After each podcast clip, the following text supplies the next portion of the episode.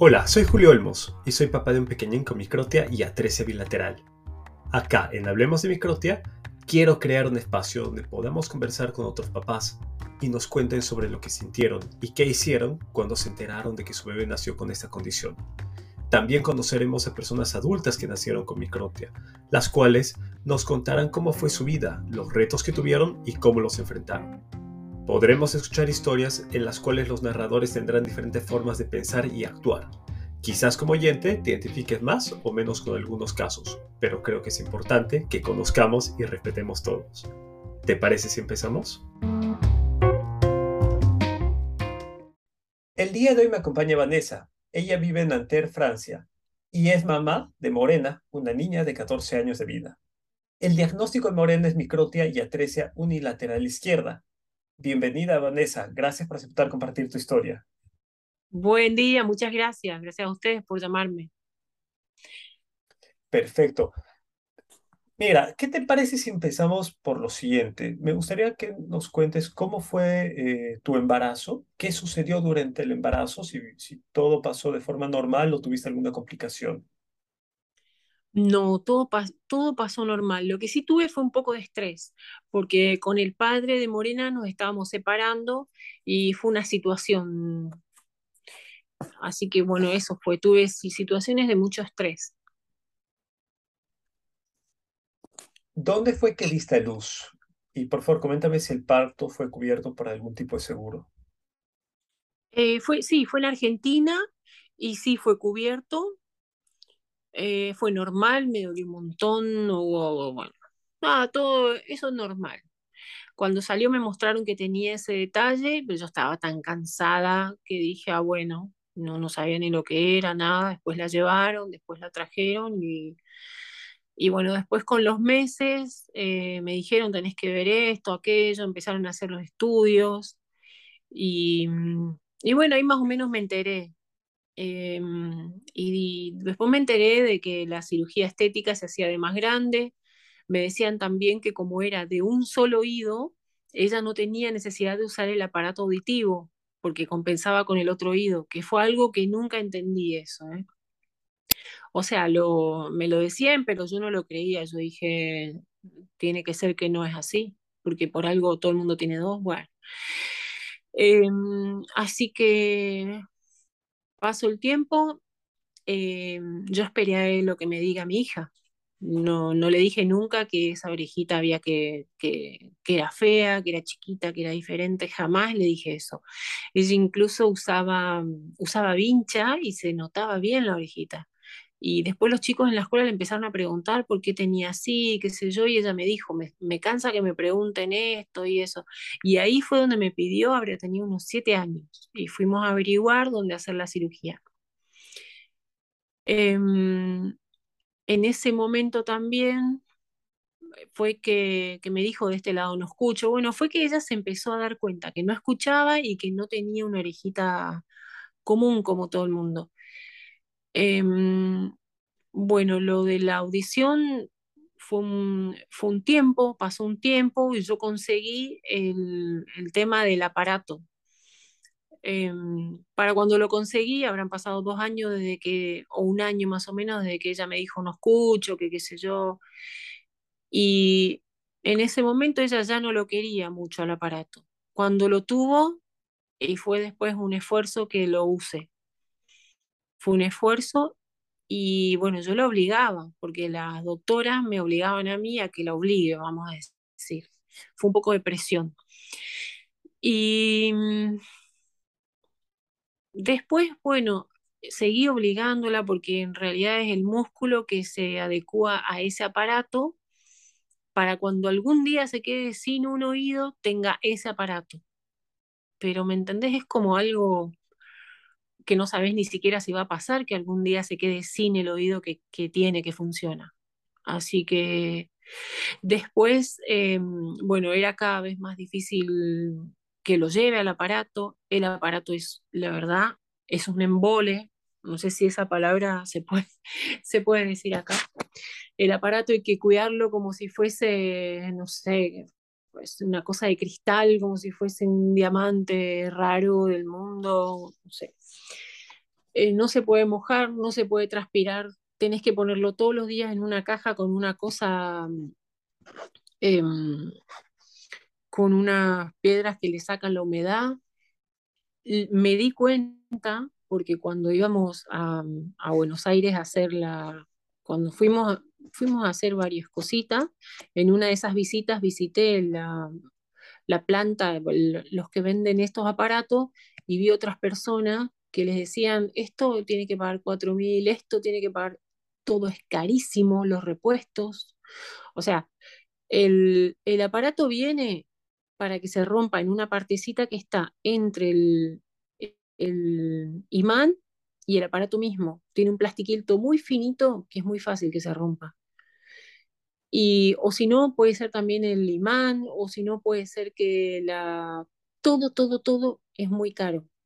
Y es muy fácil que, bueno, no, es, no sé si muy fácil, porque al final no lo uso mucho tiempo, pero sí que parece que se rompe y todo es muy caro. Eh, después también es difícil tenerlo en la, en la cabeza porque se cae. Es difícil escuchar, lo que me dijo ella es que es difícil escuchar y yo vi, se escucha como un eco, se escucha como, no se escucha como un oído normal. Y bueno, después investigando, em, ella se lo habrá puesto a los nueve años, nueve, diez años, nueve, diez, diez, bueno, no sé, ahora no me acuerdo bien. Y, y por año era muy poquitos meses que lo usaba para ir a la escuela y cuando se acordaba y cuando no se acordaba. Bueno, cuestión que investigué un poco en grupos de microtia y encontré un grupo de microtia de Estados Unidos. Eh, mayormente de Estados Unidos, pero también había otras personas de otros lados que hablaban todo inglés. Y ahí decían que eh, a los chicos que tenían de un lado el problema, la microtia, no, eh, no les convenía usar el aparato, que ellos no querían saber nada, que chicos sí lo pedían, pero después cuando entraban en la adolescencia ya no los querían más que, y bueno, que era normal, que con un lado se, lo mismo que me habían dicho a mí cuando ella era chica, que con un lado se bastaba, que ellos se, se arreglaban. Y bueno, y fue ahí que dejé de exigirle. Lo que sí, le compré un iPhone, el iPhone más barato que había, en ese momento era el iPhone 6, uno chiquitito, con poquito, poquita memoria, que me, no me salió mucho. Entonces, para que ella pueda escuchar su música, y, así usar el aparato porque usaba directo. Y bueno, ahí ella contenta con su aparato, dijo, ay, el aparato me habla, el aparato me canta, hacía el chiste. Y bueno, pero después se cansó. Eh, hoy tiene 14 años, no quiere saber más nada y yo tampoco le digo más nada. Eh, me doy cuenta por las pilas, las pilas no se gastan nunca, así que veo que ella no, no lo usa y que se siente bien y yo prefiero eso. Em, sigue teniendo un iPhone, ahora le, o sea, a ese se lo habían robado, después tuvo otro y ahora le volví a, dar un iPhone, eh, pero ya no, no quiere el aparato. No lo, no lo quiere ni ver, ni siquiera para poder escuchar la música del iPhone. Así que se ve que no, que el sonido no es bueno y acá llegando a Francia cambiamos el aparato. Así que no es cuestión de que era el aparato de Argentina, parece que son todos los aparatos. Es la marca baja, baja como, no me acuerdo cuándo era la marca. Bueno, un poco es esa la historia con relación a lo auditivo. Bueno, con respecto a lo, a lo eh, estético, que fue por eso que nos vinimos. Em, en Argentina hay una doctora muy conocida, Fernanda Balota, eh, bueno, fuimos, yo llamé para sacar turno cuando mi hija tenía 10, no, no, tenía 9, 9 y algo. Bueno, en realidad, cuando ella me lo preguntó primero tenía 8, yo creo, 7, 8, ahí contactamos, me dijeron 9 a los 10 años. A los 9 años le, digo, bueno, ¿me das un turno que ella cumple en tal mes? Me dijo, no, llámame cuando cumpla. Ah, bueno, cuando cumplió entonces la llamé y me dio turno, bueno, fuimos a la consulta me dijo que sí, que lo iba a hacer. Le preguntamos por mi obra social. Y al principio me dijo, mira, no sé, después me dijo más o menos, después me dijo sí. Eh, bueno, fui con mi obra social, mi obra social tenía ciertos requisitos, que era uno, que ella primero le dé la factura, y entonces mi obra social a esa factura la pagaba. no había problema, solo que primero tenía que tener la factura, ellos no podían avanzar sin tener una... Y bueno, después también la doctora quería tres facturas, o cuántas eran, tres, cuatro, yo no me acuerdo ya. Eh, y me terminó diciendo que no, que no quería la obra social, que no quería nada. Eh, desde mi obra social me ofrecieron, me dijeron, eh, decile a tu doctora que nosotros podemos hablar con su contador. No es algo que mi obra social hace, porque es una obra social que, que no se arregla de esa manera, digamos, pero era un favor que una persona de la obra social me dijo para que yo pueda tener la cirugía. Em, no es una de las mejores obras sociales, ella agarra dos de las mejores, creo, y las otras nada. Entonces, bueno, le, dije eso y me dijo no, y era no, y no, y no, y bueno, Morena ya tenía 11 años para todo esto, porque la doctora había querido que todo se demore. Y bueno, dije, está bien, ¿no? Y yo más o menos averigüé, bueno, yo más o menos sabía. En Argentina hay esta versión de la cirugía. La, la versión de que la cirugía con el cartílago es lo máximo eh, y la versión de que la cirugía con la... Mm, ay, ¿cómo se, ¿cómo se llama? Vos me sabrás decir. La otra que no es con cartílago. ¿Con Medford? Con Medford. Que la cirugía con Medford es el diablo, que no se puede hacer, que es malísima. Bueno. Entonces yo, bueno, averigüé que a la mm, doctora argentina la había entrenado una doctora en Francia. Me puse a buscar cómo llegar a esta doctora y me puse a buscar cómo llegar a personas, a doctores que pudo haber entrenado esta doctora, que es la, ya no me acuerdo el nombre de la doctora.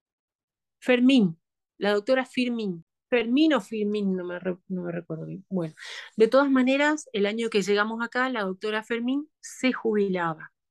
Bueno, entonces te decía que mm, busqué a la doctora Firmín y a gente que haya formado esta doctora en Francia. Bueno, entonces llegué, lo primero que hice acá fue buscar, bueno, estos doctores que hacían microtia, encontré tres o cuatro, ya no recuerdo bien. Creo, bueno, tres, los que me enfoqué fueron en tres. Hay una que trabaja en el hospital, fue la primera que vi, porque la consulta era gratis, y esta doctora me propuso el método de la costilla y el Medport también. Y yo le dije, pero ¿cómo? El método Medford es diabólico. Y me dice, no, el método Medford va bien. Eh, si se hace bien, va bien. Y me contó que ella fue entrenada por un doctor en los Estados Unidos, que fue el creador del Medford. El nombre del doctor, Reinish, sí, exactamente. Entonces, este doctor formó acá a personas para que hagan eso, en el hospital, en el hospital pediátrico de, de París. Eh, bueno, yo como venía con la idea argentina, dije no, porque si le pego un, pelotazo se rompe, porque si la oreja le queda dura, otra cosa que la oreja quedaba dura, y otra porque a veces se absorbía, a veces no se absorbía. Y me dijo la doctora, no, la, el Medpor no, la, la, piel no se, no se pudre, me dijo, porque no era si se absorbía o no se absorbía, era que la piel, la piel por ahí no, no se adaptaba y como que se necrosaba y se...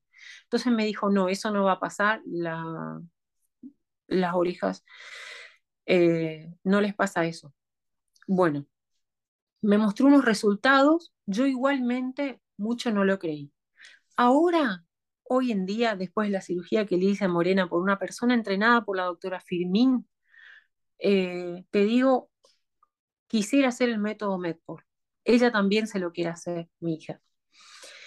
Em, me enteré también que el método de las costillas, con el tiempo, el cartílago se absorbe. Entonces da un aspecto como de oreja derretida, se va como derritiendo.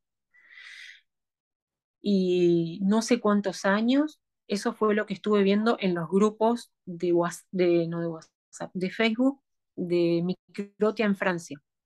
Y eso es lo que comentan las personas que tienen la cirugía hace rato. Y otra cosa que me di cuenta es que también le queda duro eh, la oreja, no es que quedó un cartílago como la otra oreja, es una cosa dura que no se mueve para ningún lado. Así que, bueno, no era tanto lo que pensábamos. Y bueno, paralelamente, cuando ya habíamos hecho la primera cirugía, empecé yo a ver más cosas de estas y mostraban en, en el grupo de Facebook de Microtia en Francia, empezaron a pasar unas fotos de gente que acá viajan mucho a Estados Unidos a operarse con el doctor Reigns y muestran unos resultados espectaculares. Es la misma oreja, incluso le hace el agujerito para el aro, quedan preciosas. Y además lo que él hace, él perfora el cráneo, él hace el, pasaje eh, del oído exterior al oído medio, que eso no lo hace otra persona, acá no lo hace nadie, porque es riesgoso. El doctor lo hace completo, o sea, los deja completo a los chicos. Y bueno, yo en ese momento no sabía, yo me creía toda la versión de Argentina de que el Medpor era diabólico, que era malísimo, que no hacía falta. Si hoy en día yo pudiera hacer lo mismo, yo emigré por, por este tema yo emigraba a, a ver al doctor Reigns. Así que bueno, eso es lo que te quería contar. El método Medport no es como lo, lo, cuentan, solamente que las personas que lo hacen tienen que ser gente bien entrenada por la persona que creó este método. Y otra cosa, el doctor Reigns en este momento em, está haciendo, no usa más, bueno, no sé si usa, si dejó de usar Medport, pero está usando eh, cartílago que él mismo cultiva, como que él lo está cultivando, que son iguales, hace una copia de la oreja sana, cultiva esa, esa copia con un pedazo de cartílago de la oreja sana, hace crecer un cartílago nuevo y son con esas orejas que él está haciendo. No sé hace cuánto, pero hubo el primer paciente, fue en francés, que viajó para eso y no sé bien en qué habrá quedado. Tendría que ver cómo, cómo quedó. Pero los resultados que vi son magníficos. Eh, sé que en este momento esa cirugía vale 50 mil dólares. Para los franceses, por lo menos. Bueno, eso era todo. Mira, quiero hacerte un par de preguntas en base a todo lo que me comentaste. Primero, eh, no me quedó muy claro el dispositivo de conducción ósea que te dieron en Argentina era también uno de la marca baja, era coclear, mejor dicho. Sí, coclear de baja, sí. En Argentina creo que hay dos o tres y, bueno, no sé. No sé por qué fue ese. Creo que mi obra social eh, los tenía como prestadores, entonces fue más fácil con ellos. Previo a la consulta que tuviste con la doctora Balota, ¿pudiste ver o conocer pacientes que se habían operado con ella? ¿Pudiste ver cómo quedaron la oreja de estos pacientes? Vi una sola que me dijo la doctora, a ella le falta una cirugía que es de separación y no era no, no era una, una cosa wow, no era muy lindo. No era muy perfecto, te puedo decir. Pero según la doctora le faltaba una cirugía, así que no sé. Fue el único que vi. Era una chica que había sufrido quemaduras y, bueno, no era microtia, era una persona que se había quemado, entonces se había, se le había borrado toda la oreja, se le había absorbido, digamos. Con la doctora Balota, según lo que tú averiguaste, ¿cuántas intervenciones necesitas para que la oreja quede, digamos que de una forma regular o de la forma que se espera que quede?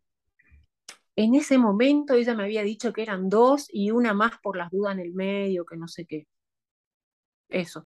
O creo que me dijo dos. Me dijo dos y que, que tal vez una más.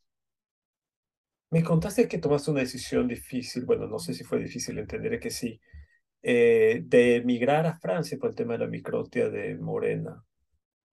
Sí, nosotros vinimos por varios meses, bueno, vinimos a hacer eso, pero como yo no tengo los medios para pagar una cirugía, no tenían para pagar una cirugía en Francia, yo eh, averigüé cómo era el sistema de salud, cómo hacerse, cómo tener el sistema de salud de aquí.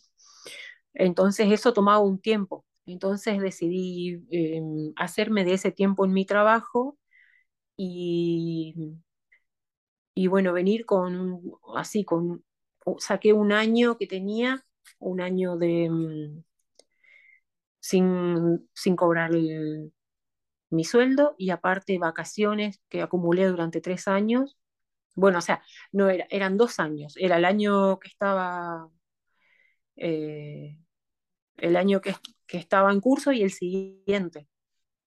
Y sí, algo así. Eh, bueno, la cuestión que sumé varios meses, eran como un año y cuatro meses más o menos. Y, y bueno, lo pude hacer a los seis meses, me salió recién la, la, cosa de la obra social, después que fueron las consultas, me tomó un tiempo. Lo que hizo, ese tiempo que me tomó, lo que hizo que mi hija le guste Francia y me diga, cuando llegó la hora de volver, me dijo, yo me quiero quedar, ya tengo mis amigos y todo, y bueno, ya nos quedamos. Entonces, ¿consideras que es relativamente sencillo migrar a Francia y poder acceder a un seguro médico que te permita hacer todo este tipo de intervenciones y consultas? Mm, no tanto. Yo, mira, en mi caso, eh, mi familia es italiana, entonces yo tenía un pasaporte italiano. Eh, en mi caso, fue dentro de todo, fue igual difícil. Acá hay, hay cosas que son muy difíciles, como por ejemplo el alojamiento. Recién ahora nosotros tenemos un departamento, estuvimos viviendo en habitaciones de otra gente, en habitaciones de hotel. Eh, recién ahora tengo un departamento que no es bueno, muy grande, que me queda lejos de París, porque mi hija hace la escuela en París y nosotros estamos, tiene como una hora, porque en transporte, en transporte público es como una hora, es un bus, después un tren, después un poco de caminata. Así que para una persona sin, eh, sin una ciudadanía europea eh, se complica un poco más. Pero yo creo que puede una persona sin ciudadanía europea acceder a la doctora de, eh, del hospital. Ahí sí. Pero tiene que estar acá en Francia mínimo tres, unos seis meses para que le salga. En el caso de una persona sin eh, pasaporte europeo, van a tener una, una carta de seguridad social distinta a la mía, a la que yo tengo. Con esa pueden ir al hospital. El hospital lo que tiene esta doctora es que para operarte te pregunta mil cosas, te hace pasar por un psicólogo, quiere que el, niño le diga al psicólogo que sí se quiere operar, que esté seguro. Mucho, es un poco muy, se alarga mucho el, el tema, por el tema de, de, los requisitos que tienen, ¿viste? Pero, bueno, imposible no es. Pero hay, con mucha paciencia, con muchísima paciencia hay que venir en ese caso. Conozco gente, sí, de, Perú, de Colombia, eh, de Paraguay, que han venido sin eso y trabajan en negro, digamos, porque no tienen permiso de trabajo. Y, y bueno, lo logran. Después de, después de los años, eh, uno se estabiliza, pero son años de sufrir, ¿eh? no es fácil al principio. También nos contabas que si hubieras conocido un poco más de las ventajas de operar eh, o de la operación con Medport, hubieras decidido migrar a Estados Unidos. Sí, totalmente, totalmente. Actualmente, entiendo que ya se operó, eh, ya tuvo una operación de cartílago, o tuvo, bueno, un cierto número de operaciones de cartílago morena. ¿Ella también quiere eh, o cree que sería conveniente operarse con Medport? Sí. Ella, en realidad, bueno, ahora ya hace cuatro años estamos. Eh, yo soy una emigradora serial, digamos. No es la primera vez que yo digo, bueno, dejo Argentina y me voy a otro país, me quedo. Eh, ella se, no quiere ya, hace cuatro años se cambió, ahora ya no, ahora quiere un poco de estabilidad, quiere seguir acá a la escuela, quiere seguir después, ahora empieza en el liceo, pero lo pensó ella, lo pensó. Me dijo, bueno, en algún momento voy a ver, a ver si, si le gusta la orejita como quedó, que no es, no es muy linda como quedó y encima quedó como muy apretada a la cabeza que no se puede poner un arito, era ese uno de los fines. de tener una orejita.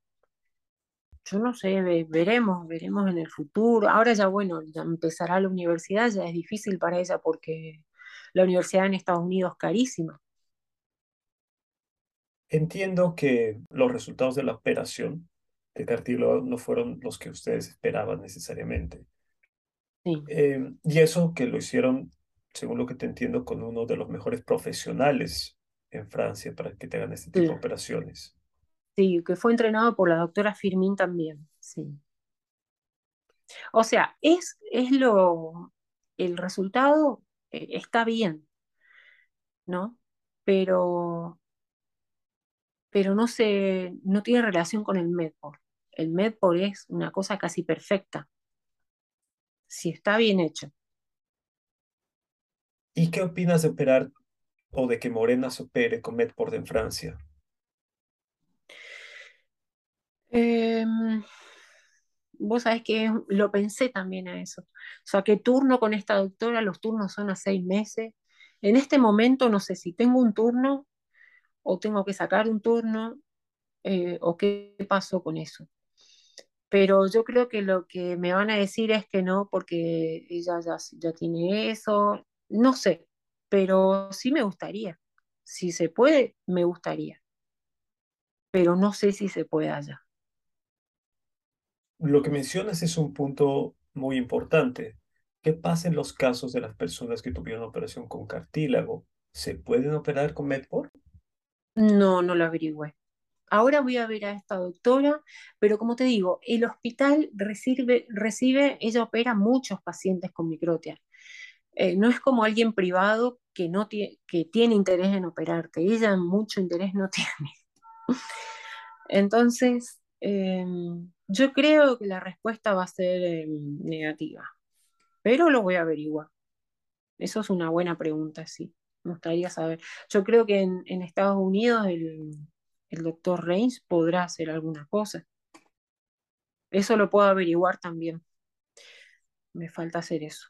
Ah, me hiciste acordar que hay cosas que tengo que hacer, que yo dije, bueno, ya dejo porque, no sé, viajar y todo, pero sí es verdad. Y respecto a una operación funcional, que sería la apertura del canal auditivo, sí. ¿evaluaste esa alternativa? Sí. Eh, sí, por supuesto, pero mm, tengo que, mm, tengo que hacerle un estudio. Mira, que acá yo no sé bien, me tienen que decir cuál, tengo que ver a la doctora para hacer ese estudio. Eh, tengo que hacer unas ciertas cosas para, para hacerle ese estudio, sí pero yo creo que el doctor Range hace solamente la apertura del canal cuando hace, eh, él hace la cirugía de la oreja, que no la hace separada, creo. ¿Qué le podrías recomendar a los papás que se están enterando en este momento que sus pequeños nacieron con microtia? Bueno, yo le diría que primero esperen, que los escuchen, y, y bueno, que si, primero, si es microtia de un lado, no se dejen llevar por los aparatos, porque el aparato es una porquería. Eh, es un sí, cuando lo escuchan por primera vez, es lindo, pero después ponérselo todos los días, sacárselo todos los días, comprar esas baterías todo el tiempo, eh, que si se, rompió algo o se gastó algo, porque el imán, se, hay una partecita que tiene una, una, como una alfombrita que esa se gasta, hay que reemplazarla, todo, todo es muy caro. Y, no es necesario. Lo van a usar, sí, de chicos lo van a usar, van a estar contentos, que escuchan, es, es el principio, pero, pero no después. Y fíjense que para eso es necesario una cirugía, ¿me entendés? Una cirugía que dura toda la vida. Incluso para la que yo le hice a mi hija, es una cirugía que tiene un imán adentro del cráneo. Ella si tiene un día un problema que se choca con una moto y se lastima el cráneo, ella no le pueden hacer, eh, hay estudios que no le pueden hacer sobre la mitad de la cabeza porque eso, ¿cómo decirte? Refleja. No me acuerdo cuál era el estudio que no le pueden hacer. Entonces, em, que vean, si quieren que, que los chicos usen los de, hablo de microtia de un solo lado, porque los de dos lados, los que tienen atresia de los dos lados, eh, están, bueno, ellos necesitan sí un aparato. Los que tienen de un solo lado compensan bien con el otro lado. Si tienen, eh, se puede también usar con una vincha, no es necesario tener una cirugía con un tornillo o con un imán puesto dentro del cráneo para poder usar el aparato. Se puede usar con una vincha y ellos que se acostumbren a la vincha mientras son chicos, porque van a, de última díganle que cuando tengan 10, 12 años lo decidan, porque van a ver que después no van a querer saber nada con ese aparato. Y por lo otro, por la cirugía, eh, yo les diría que, que sí, acá en Francia se puede. Acá en Francia hay muchos inmigrantes, lo que sí, fácil no es. No les puedo decir que va a ser fácil. Si consiguen algún tipo de visa, visa de trabajo, bueno, yo no sé bien todos los tipos de visa que hay, eh, sería como ya una entrada. Eh, y que bueno, después la salud acá, la salud es muy buena y, y que en el hospital ellos pueden tener acceso al hospital y pueden tener acceso a esta cirugía. Lo que sí, no lo van a hacer enseguida, tienen que pensar en emigrar. Y no es fácil, no es fácil. Eh, alquilar un, un, departamento no se puede si uno no tiene un montón de papeles, ni yo pude. Y, así que es para pensarlo dos veces. Pero bueno, si uno, cuando uno realmente quiere algo, lo busca y hace lo, lo posible. ¿Conoces a alguien en Francia que se haya hecho la operación con Medport en Francia? Mm, sí, pero no lo, no lo conozco personalmente, pero en el grupo veo que vi que hay, hay bastante gente. Bueno, no, no bastante, vi dos o tres. ¿Pudiste apreciar los resultados de esta operación? ¿Cómo quedó la oreja? Sí, sí, pusieron las fotos. Quedó perfecto. Tuvo a un chico, el que más me acuerdo, eh, él tuvo una cirugía y la oreja le quedó como un poco más abajo de la otra. Y después tuvo una segunda cirugía para posicionar la orejita bien al nivel de la otra. Pero era una oreja. No podías decir era una cosa parecida como las de cartílago. Por lo que sé, la operación de cartílago la cubre el seguro de salud francés, ¿correcto? Las dos las cubre. También la de. En el, eh, en el hospital. Cubiertas al 100%, ¿correcto? Sí, en el hospital. No con los otros médicos. En el hospital te hacen esperar un montón, te llevan a ver al psicólogo, después te dan el, te dan el turno al año, por ejemplo. Y los otros médicos me, eh, le dijeron a Morena, ¿cuándo te querés operar? Mañana, le dijo Morena. Bueno, vení en dos semanas. Admiro tu valor y la decisión que tomaste, porque en verdad no, no creo que haya sido fácil dejar toda tu vida para mí. Bueno, me fui de Argentina a Francia. Si me hubiese venido de Estados Unidos a, a, a Colombia, te hubiese dicho que tengo valor, pero no. Fue un buen cambio. sí. Lo que sí tuve que tener valor para resistir después acá, porque nos pasó de todo, nos estafaron, eh, de todo. Es que no sabía que era tan difícil Francia. Especialmente Francia es muy difícil, muy difícil. Todo es muy difícil, todo lleva mucho tiempo. Eh, llega un momento que es imposible. Hay mucha gente que intenta inmigrar y se termina yendo acá. Y yo me quería ir, ¿eh? Yo me quise ir al, al tiempito de la cirugía. Dije, bueno, ya estoy harta de esto, yo me quería ir. Y bueno, todavía me quiero ir. Pero bueno, acá no me dejan. Cuéntame un poco sobre cómo fue la operación de cartílago y cómo fue el proceso de recuperación. ¿Fue doloroso? ¿Fue incómodo? ¿Qué te dijo Morena al respecto? Bueno, la primera cirugía fue la más grande, duró como cuatro horas, cinco, eh, y después le quedó doliendo, sí, el cartílago. Le quedó doliendo, eh, ¿cómo se dice? Esta parte, la parrilla, ¿cómo se llama? Eh, las costillas, le quedó oliendo la costilla muchísimo tiempo. Y, y bueno, estuvo más o menos bien. Eh, el doctor, la, hay una, una, partecita que no estaba tan bien, se veía como que no, no se cerraba tanto. El doctor le sacó los hilos de esa parte y la cosió de nuevo. Y cuando le tenía que sacar los hilos de todo, que fue tres días después, él le sacó todos los hilos. Entonces, esa primera esa partecita que cosió última se abrió y eso no se cerró nunca. Y ese fue un problema. Y ahí, él, ahí yo creo que ese fue el primer error, que ahí él hizo, eh, intentó sacar un poco de cartílago para que eso cierre y ahí fue el primer error. No dejó que, que eso quede bien redondo, quedó un poquito como cuadrado esa parte.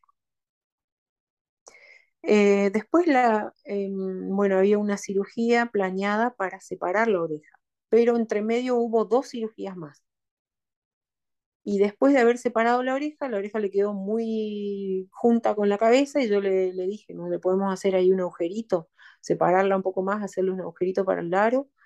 Y el doctor ahí aprovechó y la retocó de nuevo, o sea que tuvo cinco en, total.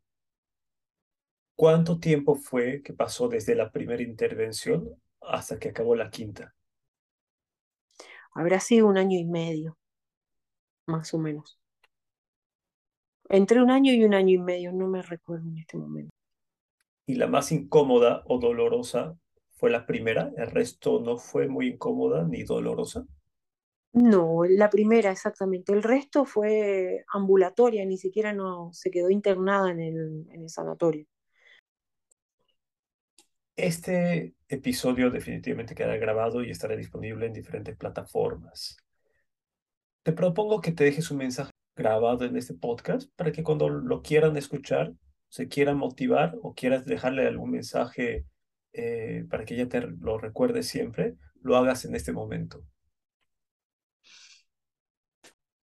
Y bueno, le diría hoy que todo se puede, que no hay nada que no, que no se pueda, que hay, que hay que llegar hasta lo último si lo que buscamos es algo bueno. Eso le enseñé a Morena, le digo, yo todo, todo vas a poder, porque ella tiene un tema de un poquito de ansiedad, que creo que es de todo. Vi, conocí también otros chicos con microtia que eran también ansiosos. No sé si es todo o la mayoría. Entonces, cuando algo no le sale, ya dice, no, no me va a salir, no lo voy a hacer y lo deja. Entonces, bueno, ese es el mensaje. todo se puede. Es difícil, pero si uno lo busca, lo busca, lo va a encontrar. Vanessa, quiero agradecerte por tu tiempo y por tu disponibilidad de grabar este episodio.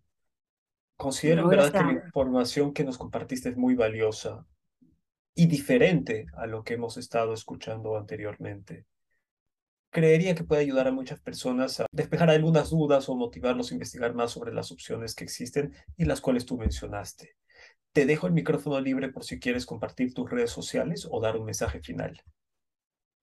Sí, eh, si alguien por ahí tiene pensado, eh, en algún, está en algún país que, que no tienen doctores que, que hagan la cirugía y, y, no sé, quiere intentar emigrar a España, que me avise.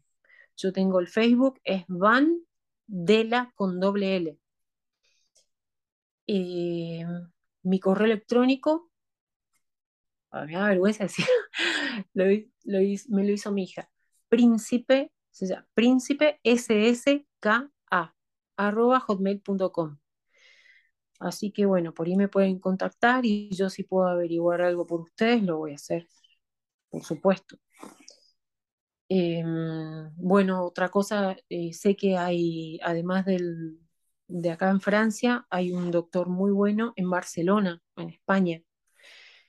Eh, así que ahí también sería una buena opción. Dicen que el doctor es maravilloso, que mm, él visita a, lo, a los pacientitos, los ve todos los dos años, que es muy, muy bueno. Sé que él no hace el método MED, por él hace em, el de cartílago. Y bueno, estos son los que yo conozco. Acá en Francia hay eh, doctor Guillard, otro doctor, ¿cómo se llamaba? Bueno, no me acuerdo.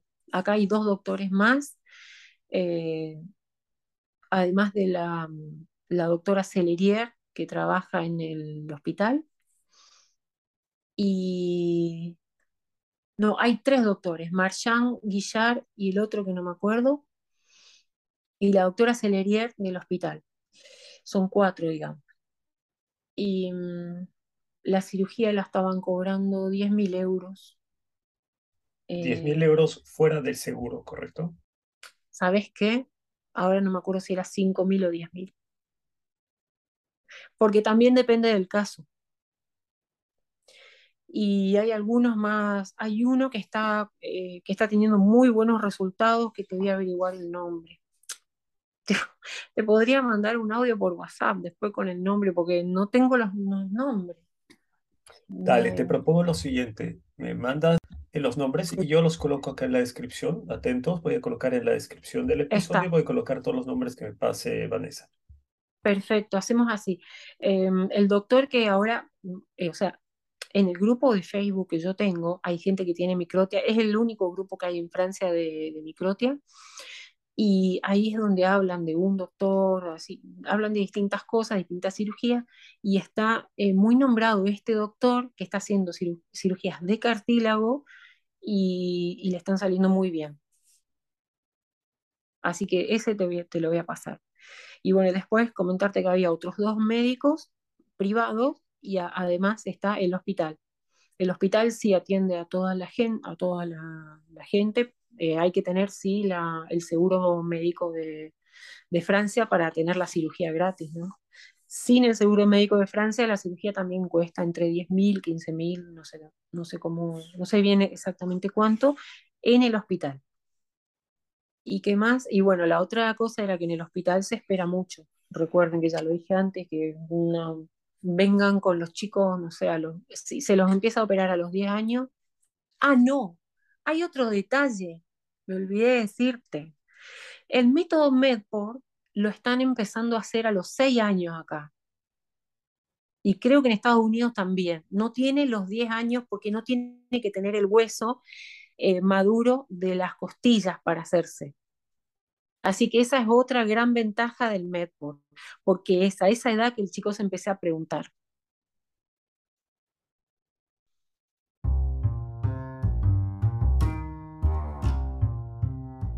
Eso fue todo por hoy.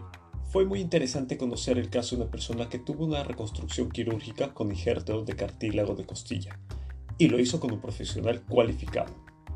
Esto nos da una perspectiva de lo que podemos esperar de una intervención como esta y los resultados que se pueden obtener. Claro que es importante no quedarnos solo con una historia y seguir buscando otras experiencias y resultados. Recuerda que también me puedes encontrar en Instagram y TikTok como el padre de Luke.